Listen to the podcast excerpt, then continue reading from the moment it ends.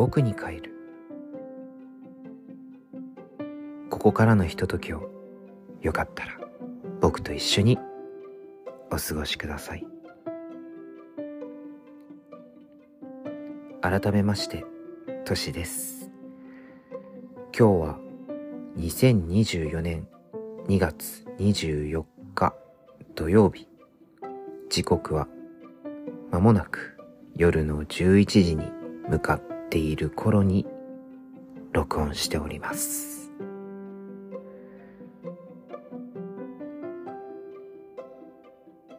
ちょうど3連休の中日の夜ですね。皆さんどんな夜をお過ごしでしょうか？僕は今日は歯医者に行ってまあ例の 歯科衛生士さんいるかなーって思ったんですけど残念ながらいらっしゃらず他の方にね治療というかまあ、うん、対応をしていただいて歯の方は問題なくうん改善されてよかったのですが、ちょっと寂しくもあり、来週もう一回行くことになりそうなので、その時になんか、何かいいことあったらいいなぁなんて、ちょっと横島なこと考えたりしています。その後は、買い出しとかに行って、うん。つつがなく終わったんですけどね。帰ってきたら結構遅くになってしまったので、そこから出かけようかなーって思ってたんですけど、うーん、なんか、どこかに行こうという気持ちはありつつも、どこに行こうというのもなく、まあ、ちょっと疲れちゃったなっていうのもあって、のんびり過ごしていました。昨日は恋人と会って、まあそれものんべんだらりと過ごしたんですけど、うん。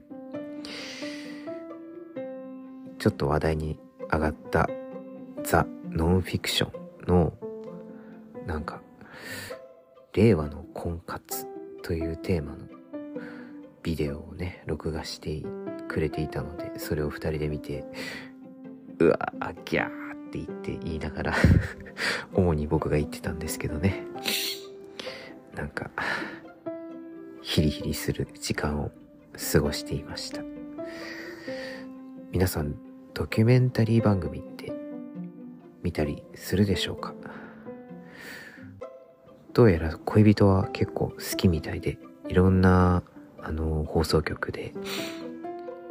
放送されているドキュメンタリー番組を録画しては少しずつ見て考えたりしてるみたいです。うん。すごいなって思うんですけどね。結構ヘビーなテーマだったり、うん、見ててこっちがちょっとしんどくなる内容もあるのですが、ちゃんとね、社会と向き合ってというか、一旦と向き合って自分だったらどうするだろうとか考えたりする時間っていうのは、まあ確かに僕のようにぼんやり生きている人間にはちょっとね、胸が痛いなぁなんて思いつつ。まあ大変でしたけど、見てよかったなぁなんて思ったりした次第です。特にね、登場人物の方が微妙に僕の、なんていうのかな、生活圏内に近いところに住んでいることが分かったりとか、うん。おや？見たことがある景色だな、みたいなことがあったのでね。まあ、それはそれでちょっとざわついたりしてたんですけど、まあまあ、つまり、いろんな方が世の中にはいますが、結構身近に住んでいたりとか、生活していたりするんだなぁなんて思ったりして、うん。人事であるようで、うん、自分ごとのように思えてしまう。まあそれがまたドキュメンタリーの良いところなのかもしれないですね。うん、まあ、じゃあ、毎週録画してみるのかなというとそうでもないんですけどね。さっき、この録音をする前に、ちょっと時間をとって TVer を立ち上げて、一つ番組を見てたんですけど、それはまあ、情熱大陸の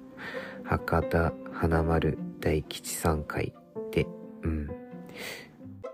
結構、あの好きなんですよ。花大さんが。まあ、主に、以前放送されていた TBS ラジオの玉結びっていう番組に博多大吉さんがレギュラー出演していて、5週の月に、花丸さんがゲスト出演されるみたいな感じで、まあ、結構、あの、長く続いた番組でもあり、まあ僕もそんなに熱心に聞いてる方ではなかったんですけどね。でもなんか、うん、語り口だったり、まあ、あと、その、玉結びっていう番組のパーソナリティが赤江玉緒さんだったんですけど、赤江さんと、まあ、大吉さんの相性が良かったんでしょうね。うん、すごく、こう、会話のラリーがとてもなんか自然で、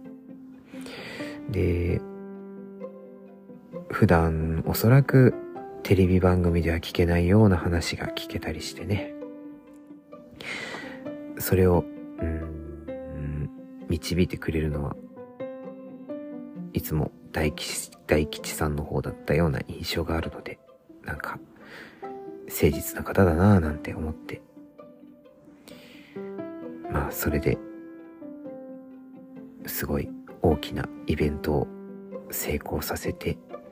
その舞台裏はどんなだったのかなっていうのを見てみたくて。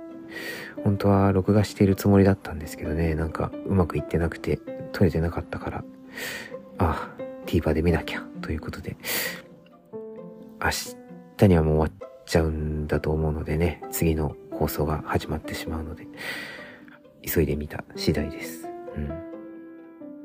やっぱかっこよかったな。で、えっ、ー、と、まあ、その、博多華丸大吉さんがやったイベントが、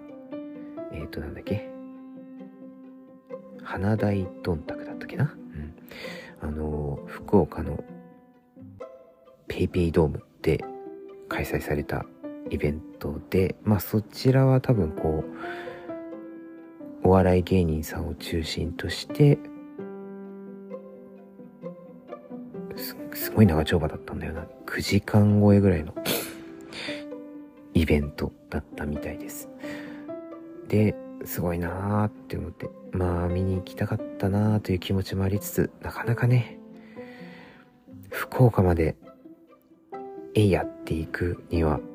ちょっとねなかなか僕のような重い思い起こしがある人間にはハードルが高かったので、ちょっと諦めてしまったんですけど、うーん、見に行ってみたかったな。またいずれやることを信じて、その時はチャレンジしたいなと思った次第です。まあ一方で、東京ドームで先日別のね、お笑い芸人さんが主催というか、うん、メインで出演するイベントがありました。しかも、ラジオイベントです。えーと、それが、えーと、オードリーの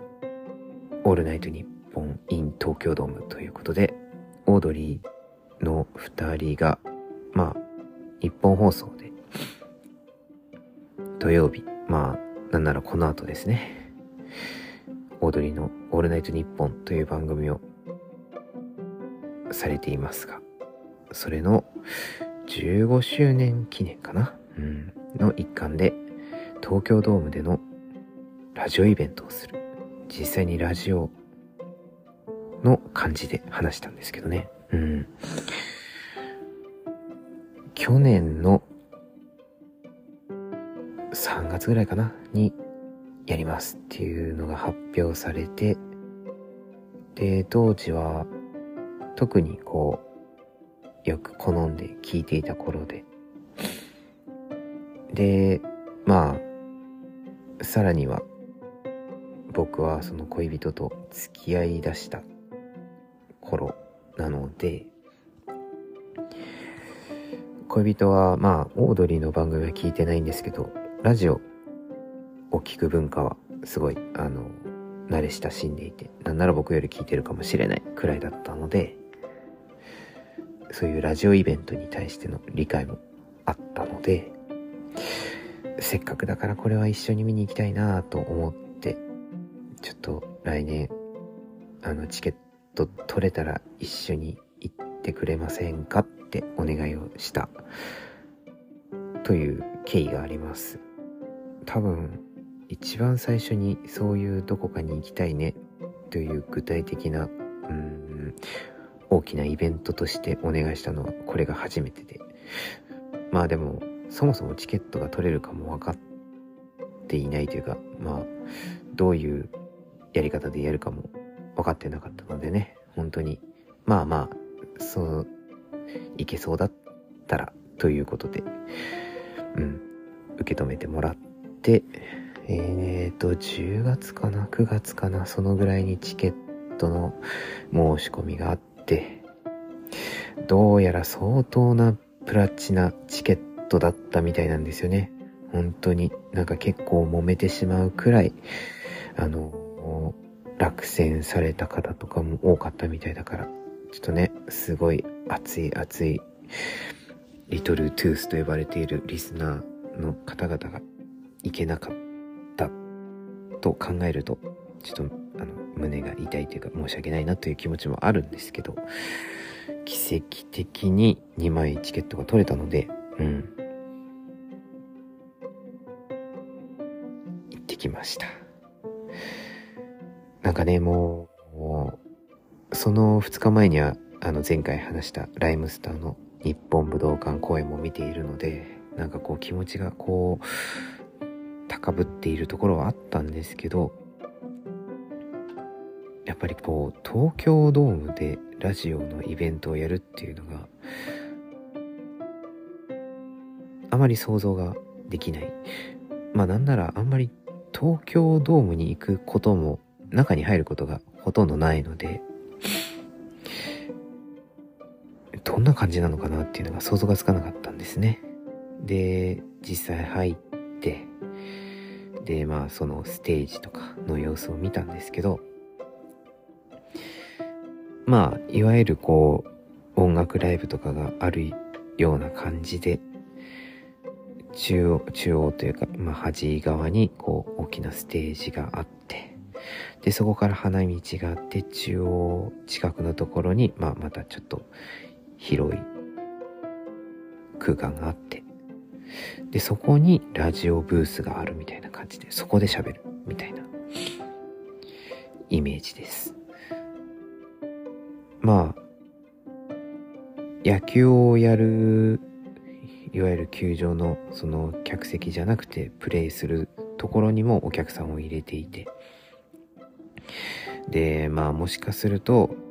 歌のコンサートとかだともうちょっとあの花道を広くしたりとか歌える場所をいろいろ用意したりとかするのかもしれないですけどまあラジオをするというのがメインなので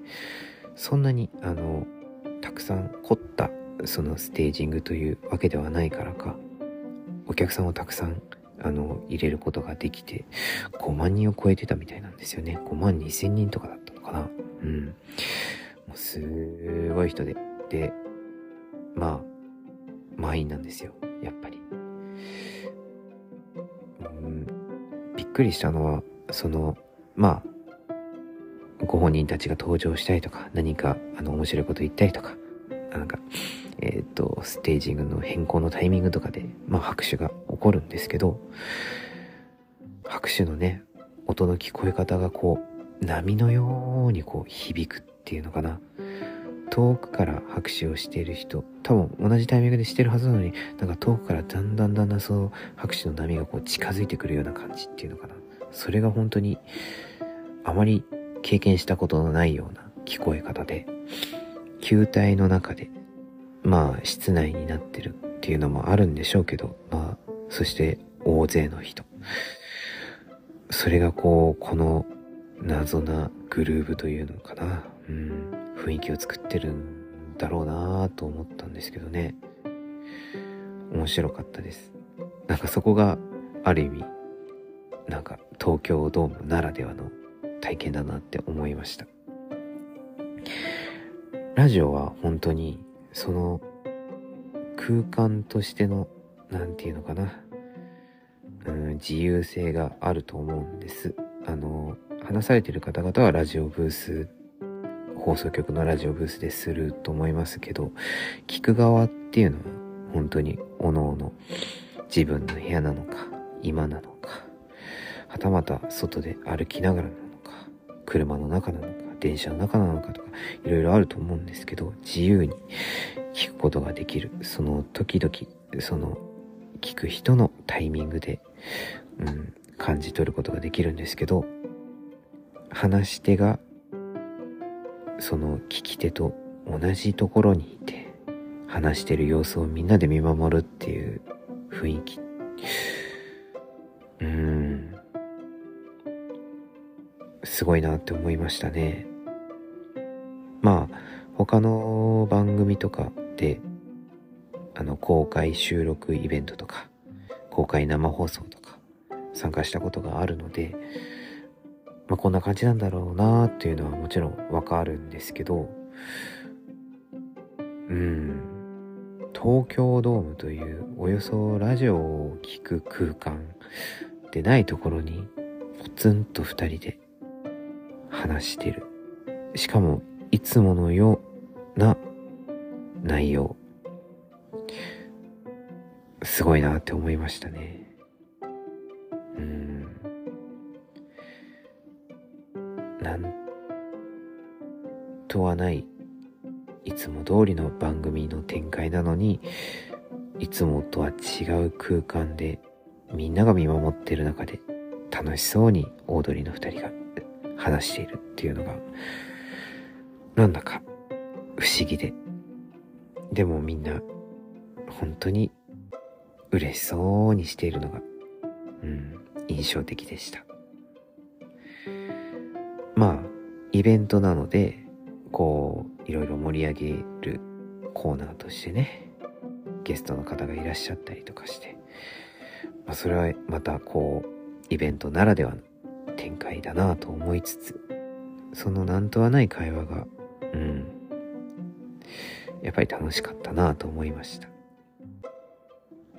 最後に、あの、オードリーの漫才も見ることができて、まあもちろん生で見るのは僕は初めてだったのでね。うん。すごかったなーって思います。なかなかない体験を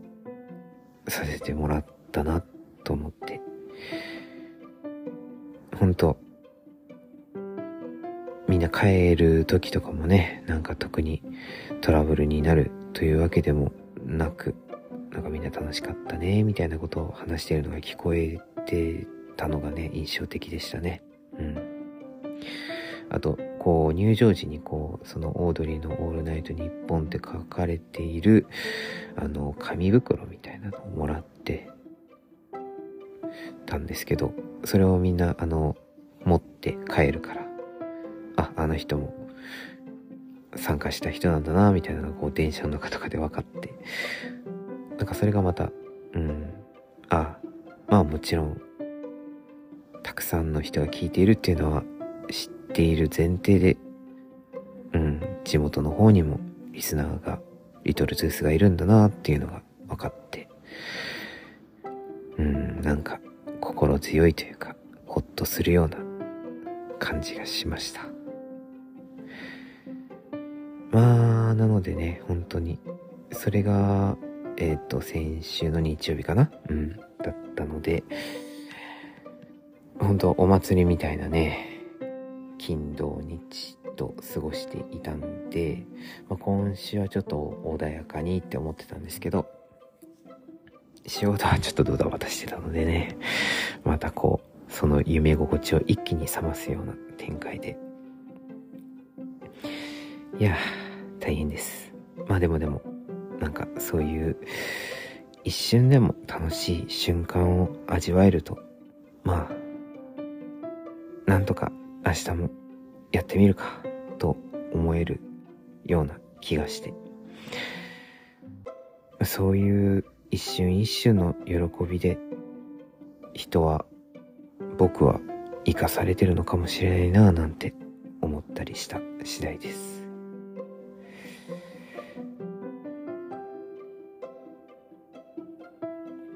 え、っと、それでですね、まあ昨日、その恋人と会って、恋人の家に行って、まあそのザ・ノンフィクションとか見てたんですけど、あの、なんかね、寝ちゃったんですよ。まあ疲れてたっていうのもあったんだと思うんですけどね。それでなんか起きた時に、なんかいびきかいてましたよって言われたんですね。で、え？って思って、なんか前に寝ちゃった時もそういうこと言ってて、なんかにわかに信じがたいというか、うん、本当にって思って、今度録音してよとかって言ってたんですけど、なんか、うん、二度も言われるとちょっと気になるなと思って、その昨日、まあ普通に家帰って寝る時に、あの、スマートフォンの、あの、音声録音機能を使って、録音状態にしてね、そのまま寝てみて、で、朝起きて、その録音中のやつを止めて、再生したら、ものの10分ぐらいで、いびきしてたんですね。そうか、いびきするようになってたかと。なんか20代ぐらいの頃に、うん、うん、なんか疑惑があって、その時もなんか録音を試みたんですけど、その時は特にしてなくて、うん。あ、大丈夫そうと思って何度か試したんだけど、いずれも問題なかったので、当時は大丈夫だった。20代、うん、大学生から社会人になる頃かなうん。なんですけど、その20年後ぐらいには、もうガーガー、ガーガーですね。うん。まあ、すんごいうるさいわけではなかったと思いたいのですが、うん。まあでも、僕がもし、その音を寝る時に聞いてしまったら、うん、うるさいって思うので、これはまずいと。いや、ショックでしたね。まあ多分、いろいろ理由はあると思います。まず太ったというのもある。あと、最近はよく仰向けに寝ることが多いんですけど、なんかどうも仰向けはいびきをかきやすいらしいんですね。そうか、と思って。ただなんか横向いたりするとなんかね、体調のコンディション的にあまり良くない印象が僕の中であって、ちょっと控えてたんですけど、戻した方がいいのかな。で、うつ伏せはちょっと苦しいので、うん。悩ましいですね。そしてあの、僕は口呼吸をしがちなので、まあもともとその風邪をひきやすいとか喉痛めやすいっていう傾向があるなとは思ってたんですけど、やっぱね、口呼吸はあまり良くないみたいで、で、いびきとかにもつながると。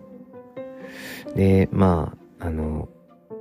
TBS ラジオのね、朝の番組をやられているラジオの奇跡とかつて呼ばれていた生島博さんがあの、今はどうなのかわかんないですけど、昔すっごいもう、癒着してるんじゃないかっていうぐらい熱烈にあの宣伝していた個人的にねるねるっていうテープ口に縦に貼るテープでそれでこう口をこう開くのを防ぐというテープ。でもこれをすることで喉の潤いをキープしたり逆にいびきをあのかきにくくなったりとかっていうようなね。口呼吸じゃなくて鼻呼吸の方に集中させるっていうのらしいんですけど。なんかそういうのも当時試しに買ってみたんですけどまあ案の定ベイってこう剥がして しまう。なんなら寝てる時にもう辛くって剥がしたりとかしてたくらいなので合わないな、これはダメだって思ったんですけど、もう一回チャレンジしようかなとかって思ってきました。まあ、基本的にはね、あの、自分の部屋で一人で寝るので、人に迷惑をかけることはないんですけど、迷惑をかけうる状況になってしまっているので、うん。何がしか対策をしていこうかなと思っております。まあ一番大事なのは痩せろって話なんですけどね。いやー、でもね、痩せないんだよななんか、痩せる傾向は、平日中はすごいこう、食事に気を使ったりとかして、運動もしたりとかして、まあ、柔軟体操みたいなものですけどね。うん。それで、まあ、土日になって、まあ、歩く量を増やしたりとかそういうのはあってもなんか結構こうごちそうっていうほどではないにしてもなんかいいものを、まあ、与えてもらえている。もしくは、え、ー、と、外食とかをするっていう機会が増えたりするので、そこで結局また食べちゃうっていうね、なんか、うん、本末転倒なことが起こってたりするんですよね。なんとかしないと まずいぞ。いびきもそうだが、あの、礼服を作るという目的があったことを思い出すんだ。ね。というわけで、なかなかにこう、善と多難というか、問題は山積みなんですけど、一つ一つクリアしていけるように。まあ、あとは、うん、やっぱりこう、見てきた芸能人というか、有名人の方々のね、姿はすごいかっこよかった。で、それはなんか、うん、努力とかね、そういうのもそうだし、何より人柄というか、誠実さが溢れ出る、うん、言動だなというのを感じて、まあ、皆さん僕より年上の方々ですけど、自分はどうあれるかなみたいなものをすごくこう考えさせられる。まあそれもある意味ドキュメンタリーなのかもしれないですけど。うん。ちょっとねいろいろ考えたりする一週間でしたね。うん。また来週。まあ明日は休みですけど影響養って来週はね久しぶりにこう、がっつり5日間しっかり働く日なので、なんなら今週はね、月曜日もお休みを取ってしまってたので、火水木の3日間しか出てなかったのにもヘロヘロだったのでね、先が思いやられますが、ちょっとね、しっかり元気を取り戻して、また来週頑張っていこうと思います。まあ頑張らなくてもやっていけるぐらいが一番いいんですけどね。なかなか今は頑張りどころみたいです。うん。まあでも、こうやって、ポッドキャストを録音するときに、今、自分はどんな気持ちなのかとか今その気持ちを持った上で聞いてくださる方に対してどういううん。スタンスで話すのかっていうのをこう都度なんか自分に問いかけながら話している感覚があって。でその結果が今こういう話し方なんだなっていうのを多分この後あのチェックとかでね聞き返す時にああこういくんだなっていうのを改めて感じ取って。じゃあ人頑張りしないとねっていうのをこう自分に対しても葉っぱをかけるようなことをしているような気がしますねそういう点でもポッドキャストは役に立っているような気がします そんなん知らんがなって話かもしれないんですけどね。すいません。まあまあ、なるべく、こう、うん、スマートな番組を目指しているんですけど、どんどんにじみ出てくる、こう、僕のね 僕らしさというか、そういうものが溢れてきているなという感じがあるので、どうでしょうか。まあ、これも僕なので、そうですかと。やんわり受け止めていただければ幸いです。僕に帰る。ここまで、年がお送りしました。さようなら。またね。